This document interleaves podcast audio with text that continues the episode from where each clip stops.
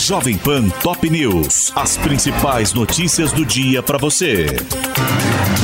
Olá, aqui é Paulo Edson Fiore e estas são as principais notícias de hoje.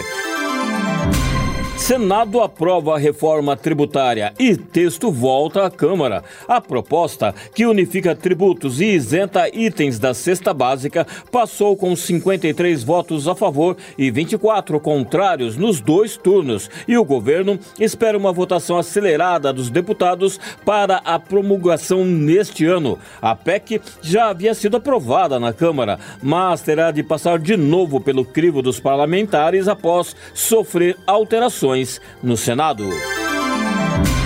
Ricardo Nunes aciona Procon e Anel para punir Enel por apagão que prejudicou mais de 2 milhões de clientes em São Paulo. O prefeito da capital rebateu a afirmação da concessionária de que a administração não estaria removendo árvores caídas sobre a fiação e pede multa e indenização coletiva pela demora no restabelecimento da energia. Supremo Tribunal Federal decide que não há necessidade de separação judicial prévia para o divórcio. Por unanimidade, os ministros validaram regra incluída pelo Congresso na Constituição em 2010, dispensando prazo mínimo para o rompimento definitivo do vínculo matrimonial e, por sete votos a três, extinguiram o mecanismo anterior. O STF retoma hoje o julgamento que discute o índice de correção do FGTS. A análise foi suspensa em abril por um pedido de vista do ministro Cássio Nunes Marques, quando o relator Luiz Roberto Barroso e André Mendonça já haviam votado pela inconstitucionalidade do uso da taxa referencial como indexador. Polícia investiga a publicação de falsos nudes de cerca de 40 alunas de escola particular do Recife. As montagens, similares às registradas em outra instituição no Rio de Janeiro, teriam sido feitas por quatro garotos que estudam no mesmo colégio, no bairro das Graças, e compartilhadas em grupo de WhatsApp. Egito volta a fechar a fronteira com Gaza e prorroga o impasse da liberação de brasileiros. O governo local informou que a decisão foi tomada por motivos de segurança e as pessoas que haviam recebido autorização para deixar ontem o enclave pela passagem de Rafah não puderam sair. No Brasil, uma operação da PF prendeu terroristas ligados ao Hezbollah que planejavam ataques a prédios da comunidade judaica no país. A operação que teve apoio de agências de inteligência de Israel e dos Estados Unidos, identificou ainda outros dois brasileiros que estariam no Líbano e os incluiu na lista vermelha da Interpol.